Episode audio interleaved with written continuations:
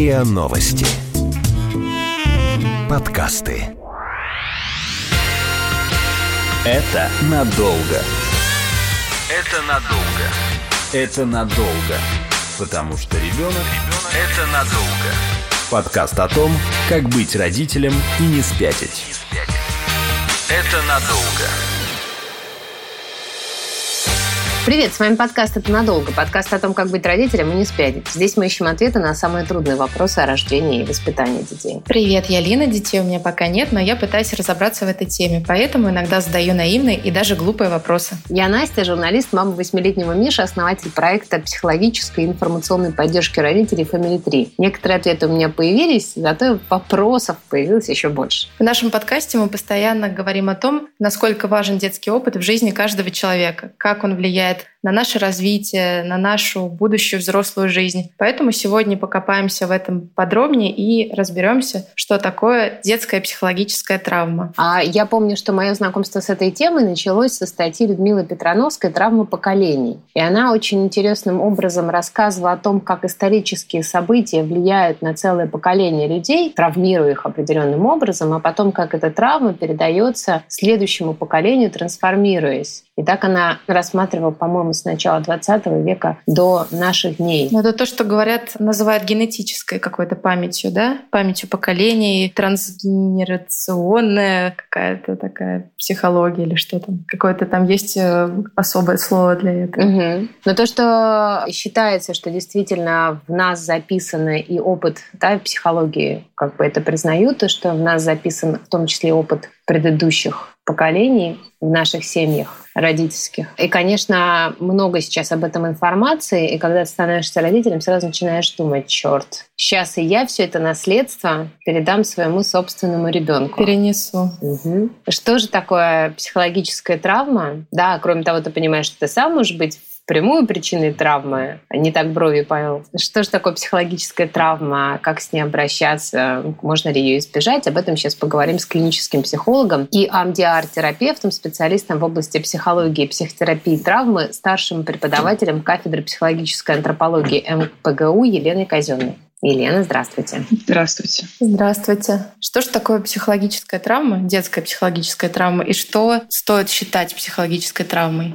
Ну, хотелось бы сразу оговориться, что трансгенерационная травма передачи, она относится к негенетическим формам наследования и представляет собой некоторую передачу опыта от предков к потомкам. Вот. Так что немножко хотела так поправить. Вот. А с точки зрения психологии, психологическая травма — это некоторый такой урон, вред, который наносится нашему здоровью и здоровью нашим детям, психологическому здоровью и психическому здоровью. В, в результате воздействия, влияния различных э, негативных факторов на нас. Это может быть то какая-то угроза жизни, это может быть и какая-то ситуация, которая воспринимается как угрожающая. Ну, то есть некоторые стрессовые воздействия на нас и на нашу психику. И хотелось бы сразу оговориться, что проблематика и вообще проблема психологической травмы в науке стоит неоднозначно, и это такая очень дискуссионная тема. То есть я буду стараться об этом говорить говорить проще и буду представлять некоторый один из подходов. Но вообще, если бы вот здесь был, там, не знаю, психоаналитик у вас или представитель э, других подходов, то могла бы быть другая дискуссия немного. Но я буду стараться говорить вам с точки зрения клиники, клинической психологии, ну и э, того подхода, к которому да, я от себя отношу и отношусь. Это теория структурной диссоциации личности Онна Вандерхарта, Сьюзет Боун, Кэти Стил. Это определенная такая школа, научная школа европейская, американская, которая развивается у нас тоже в России. Поскольку мы говорим здесь, в нашем блоге, в первую очередь о родительстве, что нам, как родителям, важно понимать про механизм травмы. Там, повысил голос, все,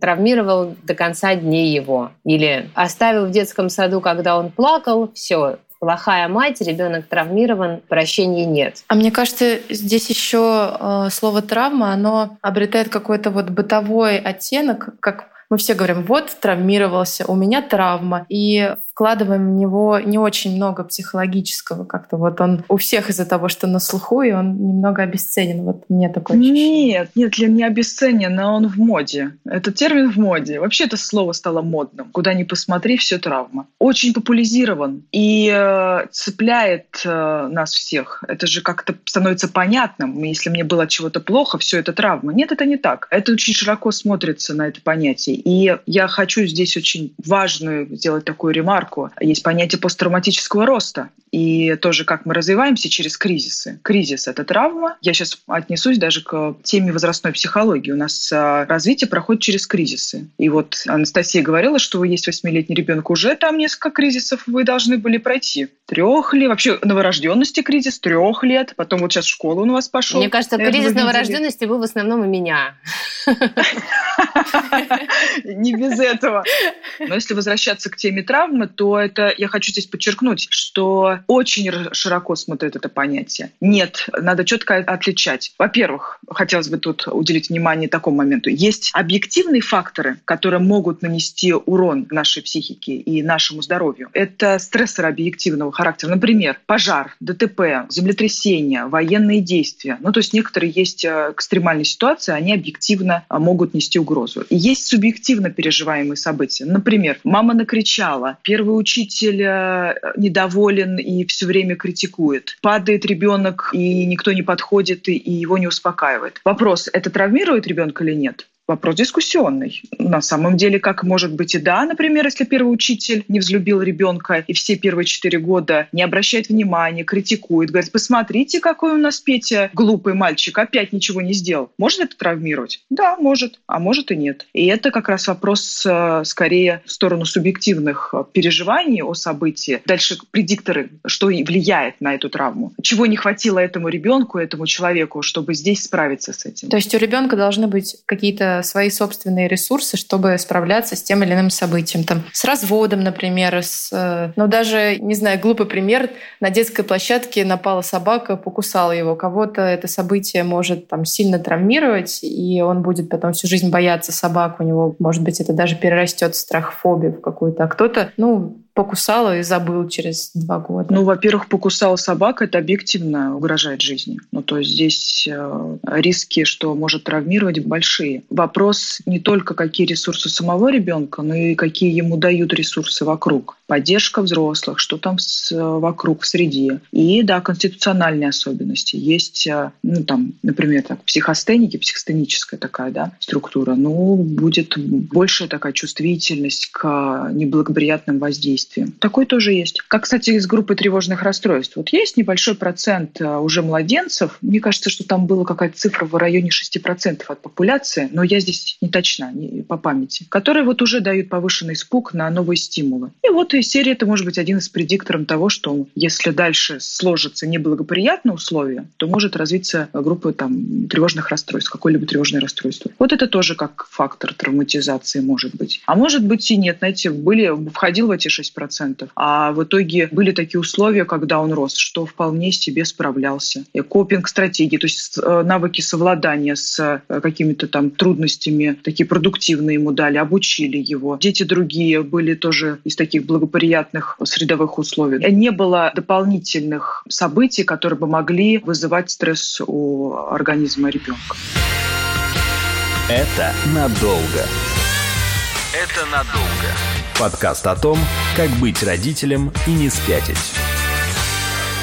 А как вообще травма, возьмем общее слово, любая травма влияет на развитие ребенка? Влияет. Выделяют виды травмы. И вот это именно травма развития, вот такое название есть. Есть шоковая травма, вот, э, где есть угроза жизни. Трансгенерационная травма, которую, вот, Лин, вы вспомнили, тоже как одна из разновидностей видов травм. И вот э, травма развития. Считается, что называют травмой развития тот урон, который нанесен психологическому здоровью ребенка в период, когда он взрослел, до 12 лет где-то так выделяют, от рождения до 12. Почему это может оказать больше воздействия? Давайте я такую метафору приведу. Растет деревце, и вот если мы его будем наклонять, когда оно только растет, оно и будет расти в бок. Вырастет оно? Ну да, оно может вырасти вполне, может даже крепким быть, крепким, большим, это ветвистым, но оно будет э, наклонено вот в ту сторону, куда его мы наклоняли. Вот так может оказать травма развития воздействия,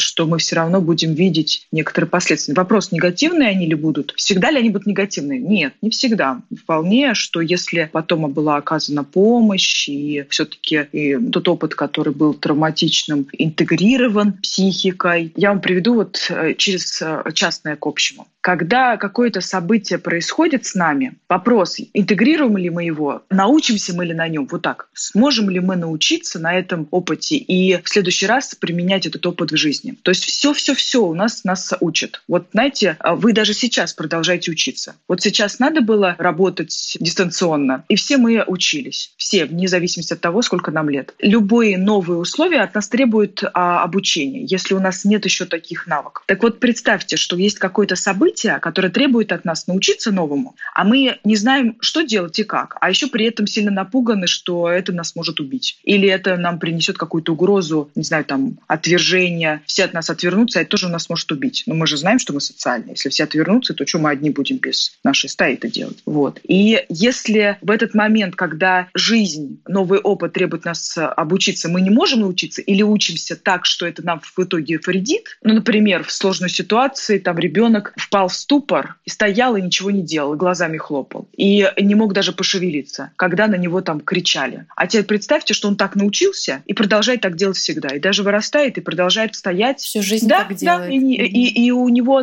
у него нет вариативности. Он хотел бы по-другому себя повести, а он так обучился, и особенность в чем травмы, что нет вариативности. И вот зафиксировалось, что это единственная возможность реагировать, и не могу по-другому другой вариант поведения выдать. И вот это и есть ну, такое понимание травмы. Вот. А как родителю понять, вот станет для ребенка это травма, вот произошло какое-то событие, есть ли какие-то, может быть, внешние признаки, как понять, что травма психологическая случилась? Знаете, надо смотреть на реакцию стресса. Стресс-ответ организма, он для нас всех не специфичен. Бей, беги, замри. Все. И вот если мы видим, что ребенок реагирует на ситуацию реакции стресса, это значит, что он сейчас а, пытается совладать, адаптироваться. Ну и, как и сказал, и научиться. Как это проявляется? Агрессирует, либо напуган, плачет, может долго плакать, не может заснуть долго, уже может э, с едой своя история, например, может отказываться от еды или наоборот переедать. Да? Все время в таком состоянии эмоциональном, либо пониженный то, там, эмоциональный фон, либо повышенный. То есть мы видим, что он эмоционально на это реагирует, и это может затягиваться. То есть это долго. Тогда, конечно, обращаем внимание. И еще второй момент. Вот я вам тоже из примера приведу, из частного, объяснить феномен сам. У ребенок был в больнице, допустим, да, и там что-то либо случилось. Там кто-то из э, соседних палат не пережил операцию. Так вот, там он был напуган, напуган. Это было угрожающее жизни самому ребенку? Нет, он просто был очевидцем. Но потом вдруг через какое-то время он начинает э, видеть кошмары этого момента или э, говорит, я не хочу это вспоминать, избегает то место, где был. И мы видим, что он как-то начинает реагировать и избегать все, что связано с этим воспоминанием. И в то же время у него как будто бы вторгаются воспоминания об этом. Ну, то есть, например, кошмары. Вот. Или он может, э, если кто-то заговорил, начинать э, кричать или замолкать и странно себя вести. Вот я бы вам предложила на это обратить внимание. Хм, кажется, может формироваться посттравматическое стрессовое расстройство. И тогда сразу, это прям моя рекомендация прямая, к специалисту, работающим с последствиями травматического опыта, ну или кто специалист, который работает с ПТСР, это посттравматическое стрессовое расстройство. Достаточно симптомы понятные и яркие. Избегание, не хочет говорить об этом, не хочет находиться там, где это было. А он может даже не осознавать, что это избегает. И второе, это как бы симптомы вторжения. То есть э, не хотел бы ребенок это вспоминать, но эти воспоминания нахлынывают. Ну, через сновидения кошмарные или вот через любой стимул, который напомнил, они начинают эмоционально на это реагировать, как будто бы заново переживают то событие. И становятся достаточно такие беспокойные, могут быть раздражительными, наоборот, такие астеничные, тут в зависимости от того, где слабее там, да, в организме, там и бьет. Да, на это прям сразу обращать внимание. Вот это некоторые такие вот критерии такой диагностики. Я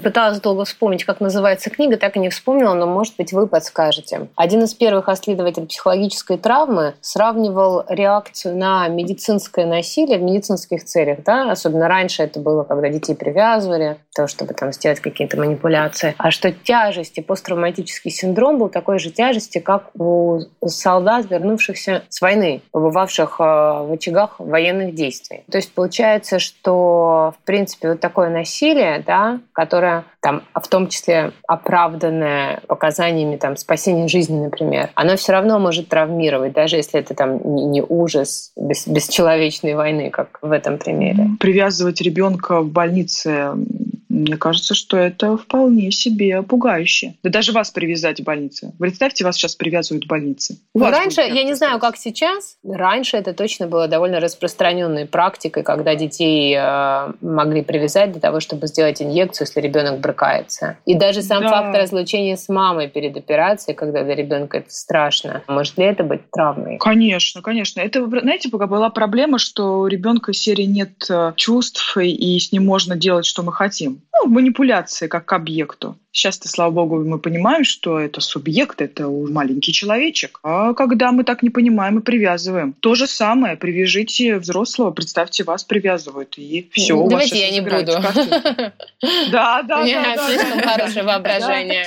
Что-то не очень хочется. Вот именно. А вот теперь представьте, вас даже пугает мысль представить. Конечно, а там маленький ребенок, а мы вот взрослые с вами обсуждаем это. Конечно, это травмирует. Это можно сравнить с боевыми действиями. Понимаете, это очень важный момент. Во-первых, давайте вот правда будем думать, а нам бы как было в этом, чтобы понимать, что ребенок тоже человек, как бы это странно сейчас не звучало, первое. А второе, что у ребенка меньше ресурсов даже, чем у нас, он даже меньше понимает, что происходит. Поэтому это абсолютно может травмировать. Кстати, как слышала физически... противоположную точку зрения, что дети, наоборот, гораздо более адаптивны, чем взрослые, более гибкие, и поэтому им бывает часто проще справиться с обстоятельствами, подстроить устроиться спать? О, нет, нет, это ошибочное. А, значит, по поводу, смотрите, это хитрость, э, когда законы формальной логики нарушают. Первое. Первый тезис. Дети адаптивны. Да. Гибки? Да. Они имеют более гибкую психику, чем взрослые? Да. Все, это правда. Это тезис правда. Теперь, а они более устойчивы к воздействию травматических каких-то факторов, ну, то есть к воздействию там ситуаций, которые могут угрожать жизни или здоровью? Нет, отвечаю так, четко. Наоборот, у них меньше ресурсов на это. Они более уязвимы э, к внешним воздействиям, чем мы взрослые, потому что у нас больше ресурсов, и я думаю, что это очевидно. Поэтому, знаете, вот эта гипотеза или тезис не знаю, в каком ключе вы это слышали где-то, он э, верен отдельно. То есть вот э, одно заключение верно, да, они более гибкие, адаптивны, да. Второе, они легче переносят травматические какие-то воздействия, нет. Я надеюсь, что я четко ответила здесь. Вот. Потому что это, понимаете, это, это исторически у нас так пошло. Раньше вообще детей же как бы считалось, что у них э, они не запоминают, значит, можно что угодно делать. Они не понимают, поэтому можно их привязывать. Слушайте, ну, они могут не понимать, и это, наоборот, усугубляет помогает, потому что как живые существа, как вообще индивиды, мы же с вами все тут троем тоже живые, не только как личности, но и как индивиды. И просто на таком уровне же реакция идет. Ну, то есть это, это страшно, даже на бессознательном уровне. Значит, сейчас может быть смерть, если не можешь убежать там, где страшно. Это может быть достаточно чревато, да. Это надолго. Это надолго. Подкаст о том, как быть родителем и не спятить. А Какие еще события могут быть э, в жизни семьи травмирующими? Смерть близкого человека, бурные ссоры родителей. Есть еще версия, что ребенка могут травмировать нечаянно увиденные сцены родительских э, интимных отношений. Ох, развод родителей, да, это может быть травматично, потому что там обычно это не очень весело происходит, а обычно это с конфликтами. То есть, когда весело происходит, тогда нормально. Знаете, когда спокойно и ребенку объясняется, что происходит, и остаются два родителя, Анастасии, ну то есть они, э, несмотря на развод, они остаются родителями, то да, это не травмирует. Это будет стрессово, стрессово, но это не травмирует. А если идут бои, если еще и физическое насилие, а если угрозы, а если ребенка включают в свои ссоры, настраивая против друг друга, а потом один из родителей исчезает и еще и говорит, что вот выбрал там маму, например, да, вот и все. И исчезает отец. Как вы думаете, что здесь больше повлияет? Конечно, это травмирует. Как происходит это все? Потому что обычно это правда, ну, люди разводятся, когда это происходит не весело, так и все. А как разводиться людям, чтобы ребенку было это не травматично? Но это, знаете ли, вопросы к нам взрослым. Это правда бывает сложно, потому что это же для взрослых стресс. И взрослые тоже травмируются от развода. Вы, я думаю, встречали тех, кто там 10 лет назад развелся, до сих пор, когда вспоминает бывшего супруга или супругу, начинает там, не знаю, заводиться, злиться, обвинять и так далее. Говорить, вообще моя жизнь раскололась на две части до и после. Вот вам. Даже взрослые могут от развода травмироваться. Тут что уже говорить про ребенка. То же самое можно сказать и про утрату. Да, да. С утратой история такая. Горевание — тема важная и интересная с точки зрения как опыта. Вот я сейчас очень много работаю с горем, и э, на разных этапах, и был вот опыт, когда я работала с острым состоянием в момент, когда только человек узнал, вот когда в, в экстремальных ситуациях родственники погибших. И сейчас я много работаю с, с людьми, которые обращаются, у которых только-только вот что-то произошло, э, с, тоже с острыми состояниями, и пролонгированно э, тоже веду. И могу вам сказать, что эта тема очень непростая. Во-первых, она не предполагает, что мы должны травмироваться. Она предполагает, что мы встречаемся с жизнью. Ну, то есть смерть — наличие жизни. Но если бы не было смерти, то не было бы жизни. Вот представьте, если нет смерти, то что-то другое происходит. Жизни тоже нет. Она, это что-то другое. Соответственно, в, в норме как-то мы должны с этим справляться. Но мы, мы по-любому с этим сталкиваемся, значит. Теперь, почему так э, сложно нам всем бывает с этим справиться? Это другой вопрос уже. С точки зрения травмы, это вопрос, знаете, когда слишком рано. Например, маленький ребенок и смерть опекуна. То есть это резкая такое, резкая потеря значимого взрослого. Для ребенка это может быть равно смерти. Потому что когда ребенок... Вот представьте, маленький ребенок и нет опекуна вдруг. Он выживет без опекуна? Нет. Соответственно, это переживается очень тяжело даже как индивиду, не только как ну, маленькому человечку, а прям вот как индивиду, как живому существу. Это также будет и животное переживать в том числе. То есть это в нас биологическое. Поэтому да, это может травмировать, если нет других значимых взрослых или не выстроилась привязанность, а это единственный такой важный взрослый, с которым выстроилась надежная привязанность. Да, это может быть достаточно чревато. А, например, вот ремень от отца. Это тоже травма? Или там оплеуха, подзатыльник? Можно ли это считать травмой? Делаем классическую ошибку. Хотим увидеть травму в предмете или в событии. Травма не само событие. Травма — это тот урон, который мы получаем от события. Психическая травма, имею в виду. Тут очень важный момент. Если когда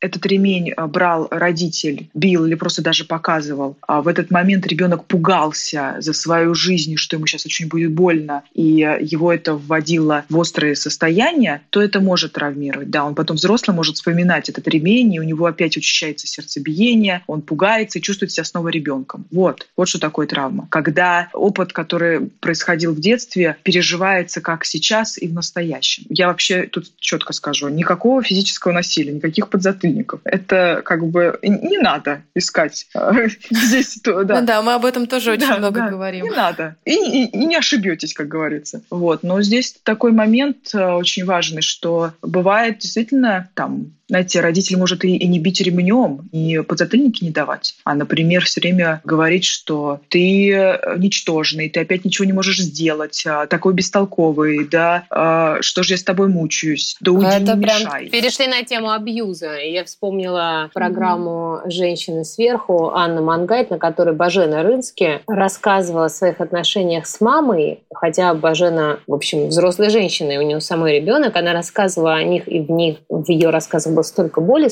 как будто вот все это продолжает с ней происходить. И как раз там вот это была история про то, что было бесконечное обесценивание всего и, и вся. Да, и вы сейчас, ой, как хорошо, Анастасия, вы привели пример с точки зрения понимания, что такое травма. Первое — это когда человек вспоминает даже событие, которое было много лет назад, оно переживается как сейчас, снова и снова. Вот что такое. Неинтегрированный опыт. Сколько бы лет ни прошло, вдруг воспоминания возникают, и они переживаются воспринимается как будто бы сейчас. И мы даже можем, ну, мы эмпатийные, и мы можем эмпатией даже почувствовать эту боль сейчас, хотя событие, да, было давно. Вот вам хороший пример, что такое травма. И теперь про абьюз. Абьюз — это причина травмы, да, эмоциональное, психологическое насилие, физическое, сексуальное, все это может привести к травме, да, то есть мы здесь не разводим, это одно следствие другого. А вот противоположная история. Была такое время популярна стратегия, что родители становились как бы друзьями своим детям, потому что они сами натерпелись такой тоталитарной власти взрослых в детстве и э, действовали от обратного. И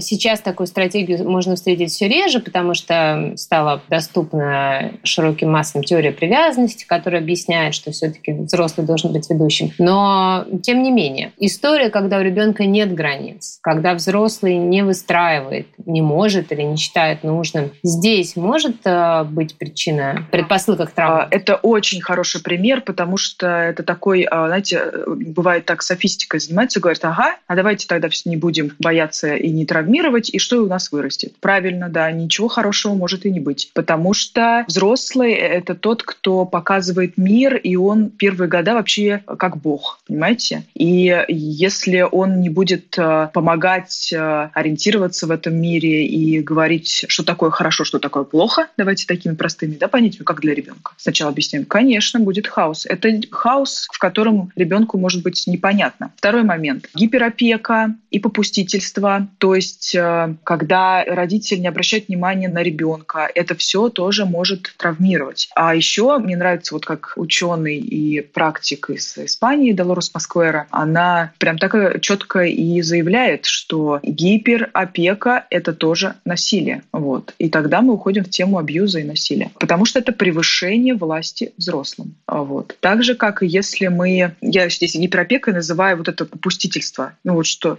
что ты хочешь, что ты и делай. Да? И в то же время гиперопека — это когда я слишком все пытаюсь от всего огородить и говорить, как должно быть правильно. Вот. В такой две формы. Конечно. И еще очень важный момент. Я вам сейчас приведу пример, и он такой будет на грани. Сразу, о, это такая точка непонятная, что же здесь делать? Смотрите, ребенок говорит, я не хочу ходить в школу. Зачем мне в школу? Мы что должны сделать? Кому надо в школу ходить? Кто решил, что ребенку надо в школу ходить? Ну, тогда мы, мне там плохо, говорит ребенок. Ну, не ходи тогда. Ну, и не надо повышать высшее образование. Ну, и все. Закрыли тему. Да, ну и нормально. Потом сам поймет, что надо было ходить. Будем мы так делать, как ответственные родители? Нет, конечно, конечно нет. нет, да. Теперь вопрос. Когда мы говорим, что надо ходить в школу, а он говорит, нет, не хочу, и бьется на балу в истерике, не хочу. Вопрос, э, это насилие, что мы его заставляем туда ходить?